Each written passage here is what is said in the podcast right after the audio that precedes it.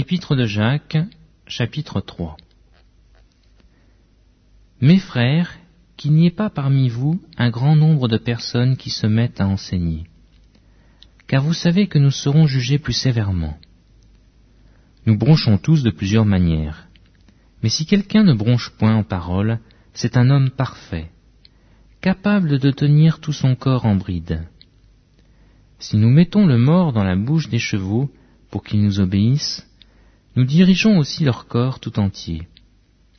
Voici, même les navires qui sont si grands et que poussent des vents impétueux, sont dirigés par un très petit gouvernail au gré du pilote.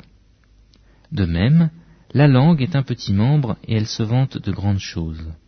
Voici, comme un petit feu peut embraser une grande forêt, la langue aussi est un feu.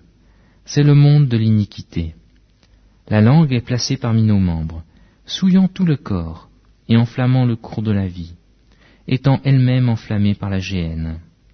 Tous les espèces de bêtes et d'oiseaux, de reptiles et d'animaux marins, sont domptés et ont été domptés par la nature humaine. Mais la langue, aucun homme ne peut la dompter. C'est un mal qu'on ne peut réprimer. Elle est pleine d'un venin mortel.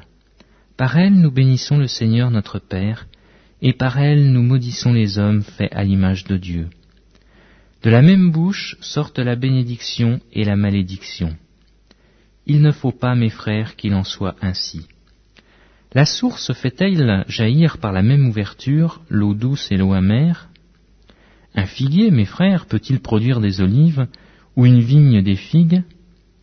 De l'eau salée ne peut pas non plus produire de l'eau douce. Lequel d'entre vous est sage et intelligent Qu'il montre ses œuvres par une bonne conduite avec la douceur de la sagesse. Mais si vous avez dans votre cœur un zèle amer et un esprit de dispute, ne vous glorifiez pas et ne mentez pas contre la vérité. Cette sagesse n'est point celle qui vient d'en haut, mais elle est terrestre, charnelle, diabolique. Car là il y a un zèle amer et un esprit de dispute, il y a du désordre et toutes sortes de mauvaises actions. La sagesse d'en haut est premièrement pure, ensuite pacifique, modérée, conciliante, pleine de miséricorde et de bons fruits, exempte de duplicité, d'hypocrisie. Le fruit de la justice est semé dans la paix par ceux qui recherchent la paix.